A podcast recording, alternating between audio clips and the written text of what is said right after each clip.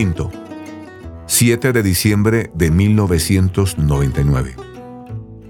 Queridos Jorge, Paola y Diego, acabo de leer el mensaje que ha dirigido el Papa a los participantes en la Jornada Mundial de la Paz que se celebrará el próximo primero de enero. Me ha impresionado tanto que he decidido copiar algunos párrafos porque reflejan el mundo en que vivió el abuelo.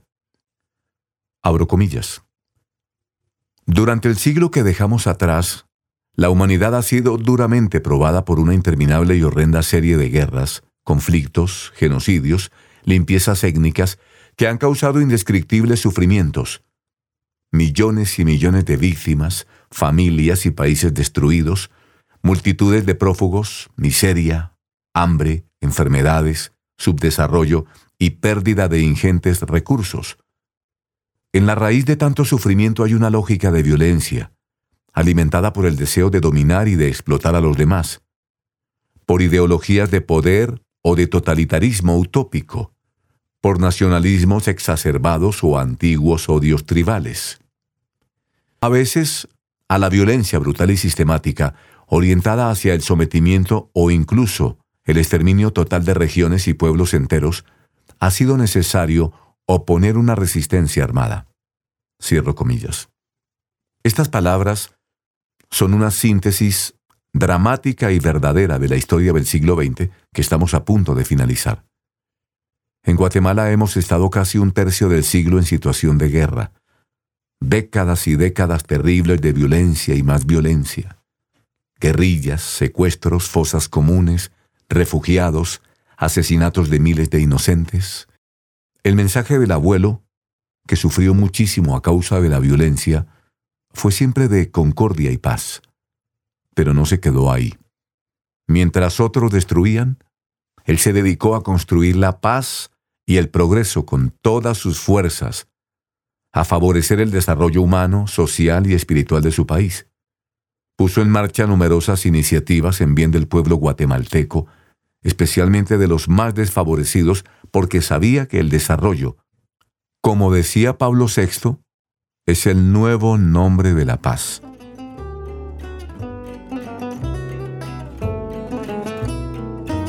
El siglo XX, continúa el Papa, nos deja en herencia, sobre todo, una advertencia.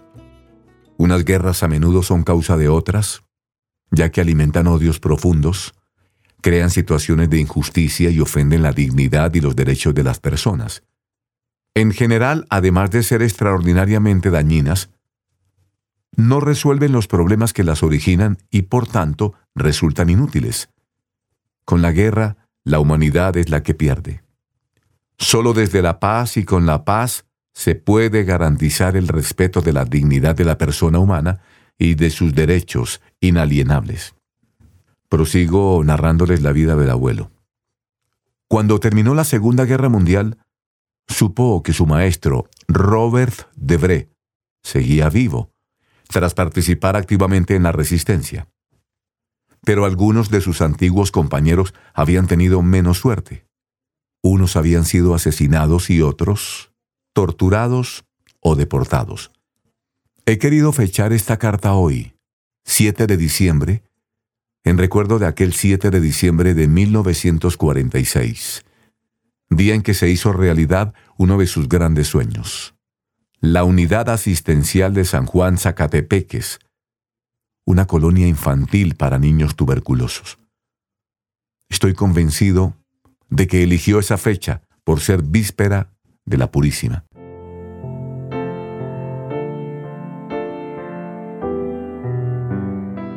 En la actualidad el concepto de colonia infantil está ya superado pero en aquellos años supuso un paso adelante en la lucha contra la tuberculosis. Y sus esfuerzos fueron reconocidos. La Sociedad Protectora del Niño le impuso en 1946 una prestigiosa condecoración, la insignia de esmalte. Entonces, esa colonia infantil era una necesidad urgente.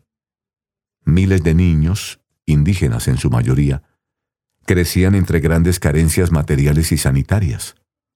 No había antibióticos y cuando enfermaban, morían. Como dice Belarriba en un 100%. Al comienzo la colonia disponía solo de un servicio de consulta, de emergencia, hospitalización, maternidad, de un aparato de rayos X y un laboratorio. Luego fue modernizándose, gracias al abuelo, que se esforzó por llevar hasta aquel lugar apartado los últimos adelantos de la medicina.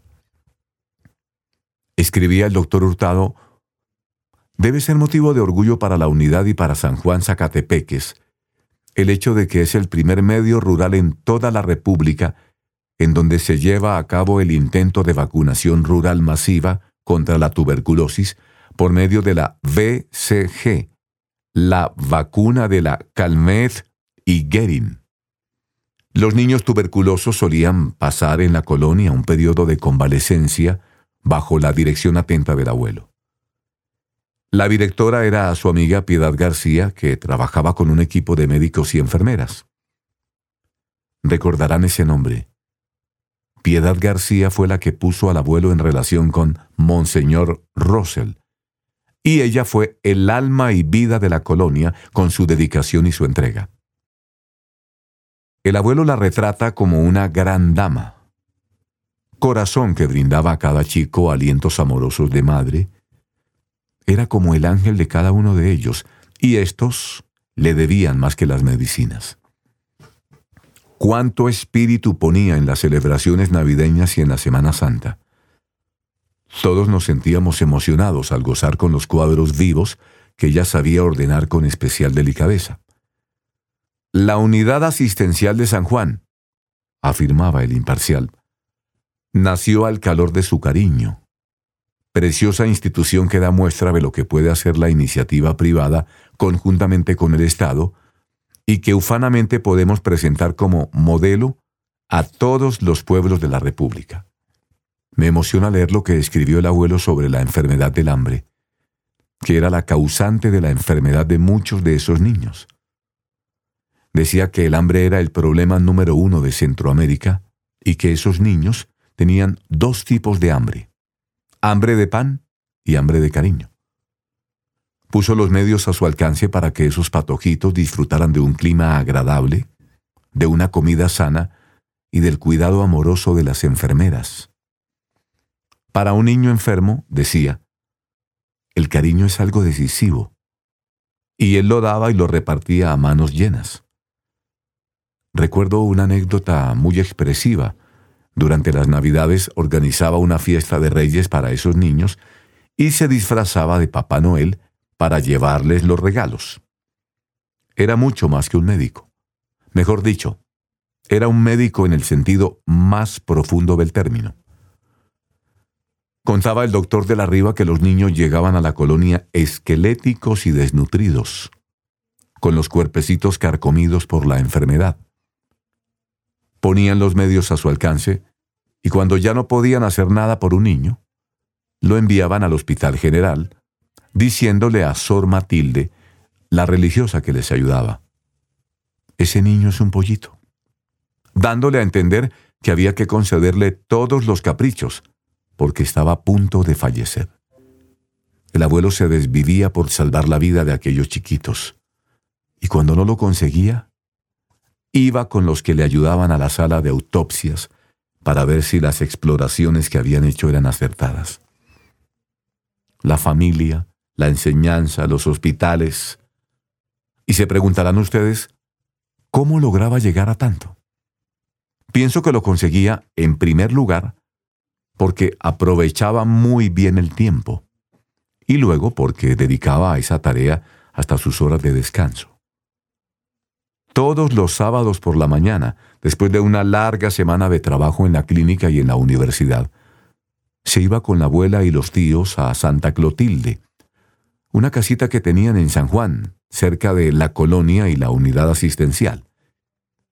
El domingo se levantaba temprano, iba a misa a la parroquia y pasaba visita a los niños de la colonia.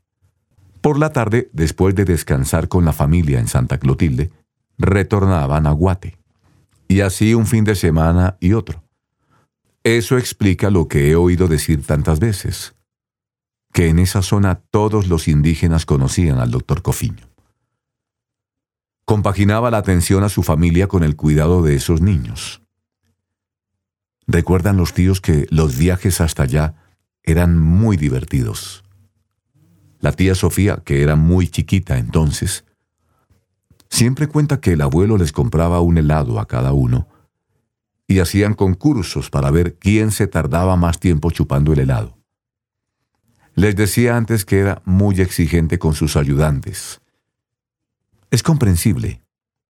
Debe ser muy duro contemplar, día tras día, cómo se te muere un niño, y otro, y otro, sin poder hacer nada tantas veces desde el punto de vista médico, porque la medicina no estaba tan avanzada como ahora.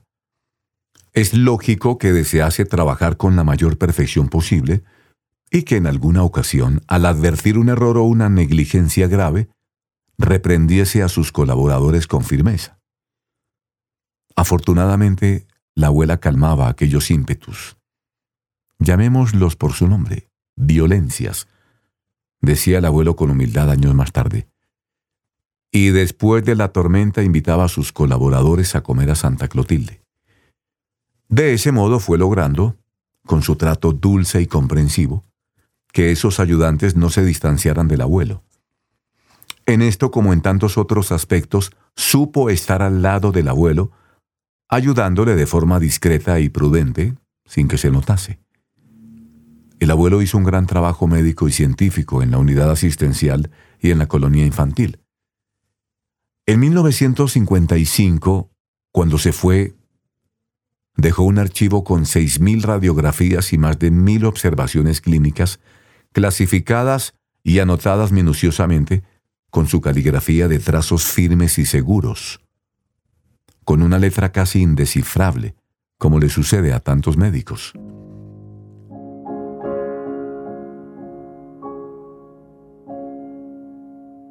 ¿Por qué dejó la colonia?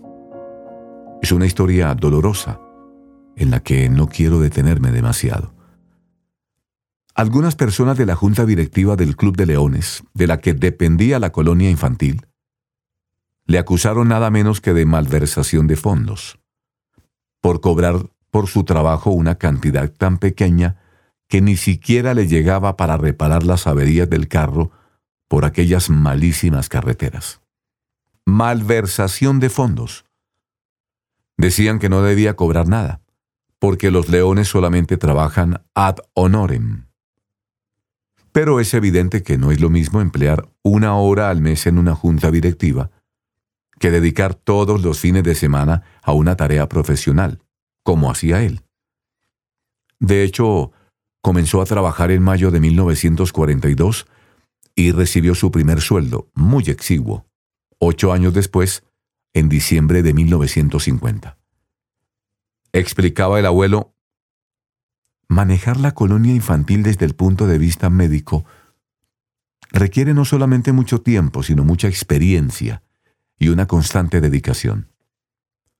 No es ecuánime querer equiparar una función directiva, como la que corresponde a la directiva del Club de Leones o a la directiva de la colonia, con la función técnica en la cual los servicios que se prestan no son como miembro del Club de Leones, sino como un profesional de carácter técnico.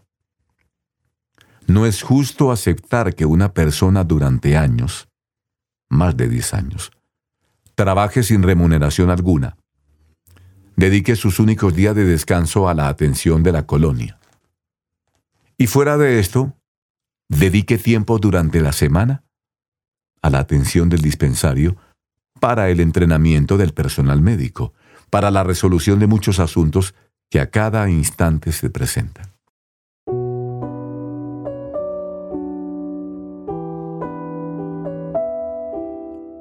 Pasaron los años y en 1976 la Junta Directiva del Club de Leones revisó el caso y aclaró aquel triste suceso, lamentando aquella decisión que afectó profundamente a algunos colaboradores del abuelo, como Piedad García, que sufrió un ataque al corazón que la dejó postrada en cama durante 14 años.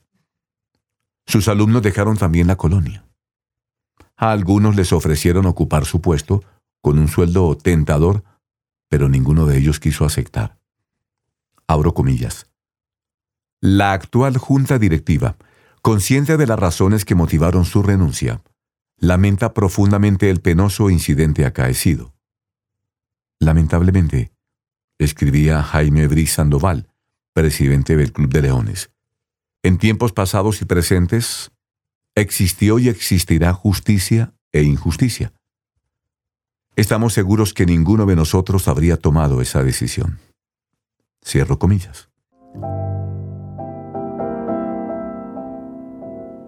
De estas cosas yo solo tenía una idea vaga hasta hace poco, porque el abuelo no solía hablar de esto. Sabía perdonar y olvidar. Ahora me he documentado mejor, pero no quiero darles nombres para que nunca guarden rencor a nadie, ni siquiera un resquemor. Hay que perdonar todo y a todos, y de todo corazón. Dios quiera que sigan siempre el ejemplo del abuelo, que años después invitó a Ciudad Vieja al que había sido su principal detractor, como muestra de cariño y de perdón. Los padecimientos de aquellos niños tuberculosos, unidos las incomprensiones y las injusticias, fueron purificando su corazón. Descubrió en aquellos rostros infantiles, traspasados por el dolor, el rostro sufriente de Jesús crucificado, y una llama de fuego, de caridad, fue convirtiendo en cenizas la autosuficiencia de su juventud. Se hizo más humilde y paciente, más comprensivo y generoso, y comenzó a sentir de un modo impetuoso la necesidad de amar a Dios con toda el alma. Hay una anécdota que revela esa progresiva transformación. La tía Uca, que trabajó durante cuatro años en su consulta, desde 1948 a 1952, cuenta que un día se presentó una mujer con un niño agonizante en brazos. Rápido, dijo el abuelo. Hay que hacerle enseguida una transfusión de sangre. La primera transfusión de sangre en Guatemala se había hecho pocos años antes, el 4 de enero de 1942, y era todavía algo muy costoso. Ellos no tienen dinero, dijo la tía Uca, ni para transfusión ni para nada. No importa, dijo el abuelo. Lo que hay que ver es de dónde sacamos la sangre. Yo tengo cero universal, dijo la tía Uca. Fueron rápidamente al laboratorio y el abuelo comenzó a darle piquetazos en las venas. No atinaba, y cada segundo que pasaba peligraba la vida del niño.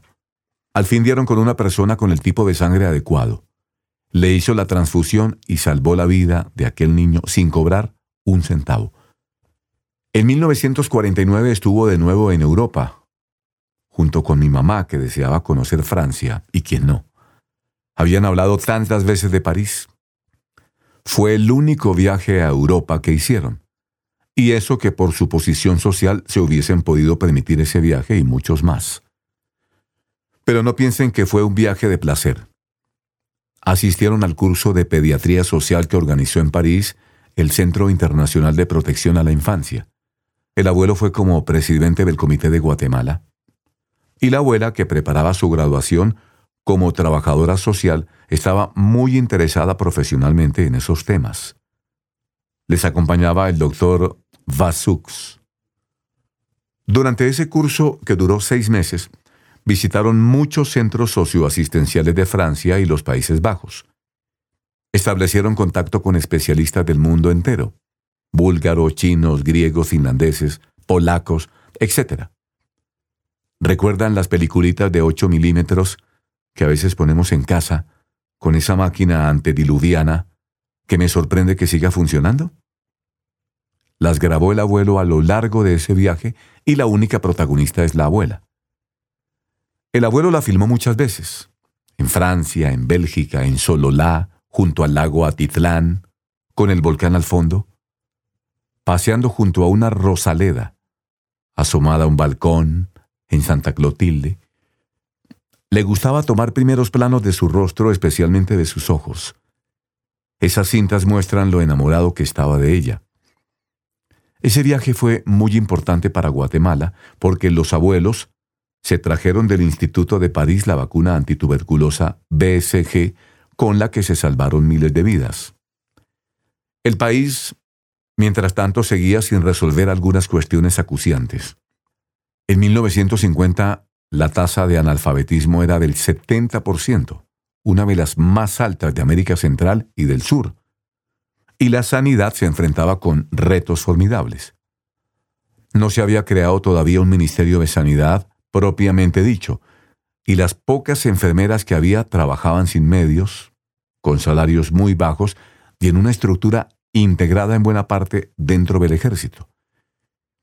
Este dato indica hasta qué punto estaban politizados determinados sectores de la vida del país. El abuelo seguía actuando dentro del escaso margen de independencia que le permitía el régimen. Relata Gustavo González, el que no pertenecía a un sindicato y a un partido oficialmente reconocido, pasaba a ser un ciudadano de segunda categoría. Si desempeñaba algún cargo público, sabía que podía ser destituido de la noche a la mañana por el expediente fácil del anónimo, por orden superior.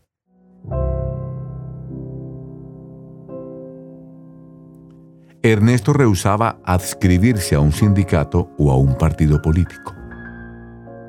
No iba con su manera de ser y de actuar. Era un científico, un investigador.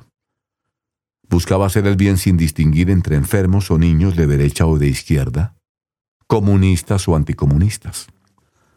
Sabiendo este modo de proceder de su director y adelantándose a lo que podía pasar, los enfermos del Sanatorio Antituberculoso San Vicente publicaron el 7 de febrero de ese año 49 en el diario oficial una carta en la que reconocían y alababan la labor del doctor Ernesto Cofiño en el sanatorio y la prosperidad de la colonia infantil en San Juan Zacatepeques.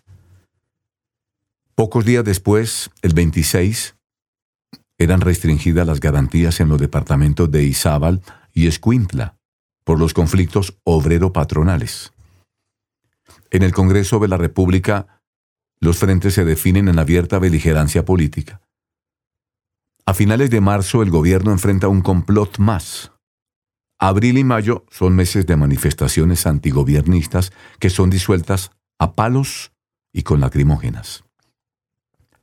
La situación social se fue agravando hasta que el 18 de junio de 1949 el coronel Arana, hombre fuerte del gobierno de Arevalo y jefe de las Fuerzas Armadas, fue asesinado cuando regresaba del lago Amatitlán. Comenzó una nueva fase revolucionaria y el 25 de junio se suspendieron las garantías constitucionales. Entre otras revueltas, hubo una manifestación de protesta por el asesinato de Arana. La policía disolvió a los manifestantes a balazos y hubo muchos heridos, entre los que estaban Alejandro Dusman, que tenía entonces unos 20 años. Cuando se lo dijeron al abuelo, que estaba de viaje en el extranjero, regresó lo antes posible y se dirigió directamente al hospital desde el aeropuerto para ver a Alejandro. Estás mal, muy mal, le dijo, pero saldrás adelante, debes vivir. Y se fue enseguida a visitar a sus padres para animarlos. Alejandro no ha olvidado nunca aquella mirada, llena de confianza y de energía, ni aquellas palabras que le infundieron una profunda serenidad. Debes vivir. Durante el mes de octubre de 1949 se sucedieron las tormentas y las lluvias torrenciales. En la colonia infantil se notaron los efectos del temporal, aunque gracias a Dios no hubo víctimas, como en otros departamentos. En lo político se desencadenó otro temporal con ataques a la libertad de prensa, periodistas expulsados, huelgas de trabajadores y un clima de gran crispación social del que les hablaré en mi próxima carta. Como ven, esa fue la constante del siglo que ahora termina. Violencia y más violencia. El siglo XX fue un siglo de injusticia y de pobreza para gran parte de nuestro pueblo, que conoció numerosas represiones, asesinatos y masacres sangrientas. Y al mismo tiempo fue una centuria de grandes conquistas sociales y humanas, de logros médicos portentosos y de profundos avances espirituales. Termino esta carta con una cita de ese mensaje que tanto me ha impresionado. El Papa recuerda que durante el siglo XX hubo millares de personas que fueron testigos de Cristo y los denomina honor de la humanidad. Abro comillas. Frente al escenario de guerra del siglo XX, el honor de la humanidad ha sido salvado por los que han hablado y trabajado en nombre de la paz. Es un deber recordar a los que, en un gran número, han contribuido a la afirmación de los derechos humanos y a su solemne proclamación, a la derrota de los totalitarismos. Ejemplos luminosos y proféticos nos han dado quienes han orientado sus opciones de vida hacia el valor de la no violencia. Su testimonio de coherencia y fidelidad, llevado incluso hasta el martirio, ha escrito extraordinarias páginas ricas de enseñanzas. Entre aquellos que han trabajado en nombre de la paz, no hay que olvidar a los hombres y mujeres cuya dedicación ha hecho posible grandes progresos en todos los campos de la ciencia y de la técnica, logrando vencer graves enfermedades y mejorando y prolongando la vida. Cierro comillas. Mientras leía estas líneas pensaba en el abuelo, que trabajó siempre en nombre de la paz. Hasta pronto, papá.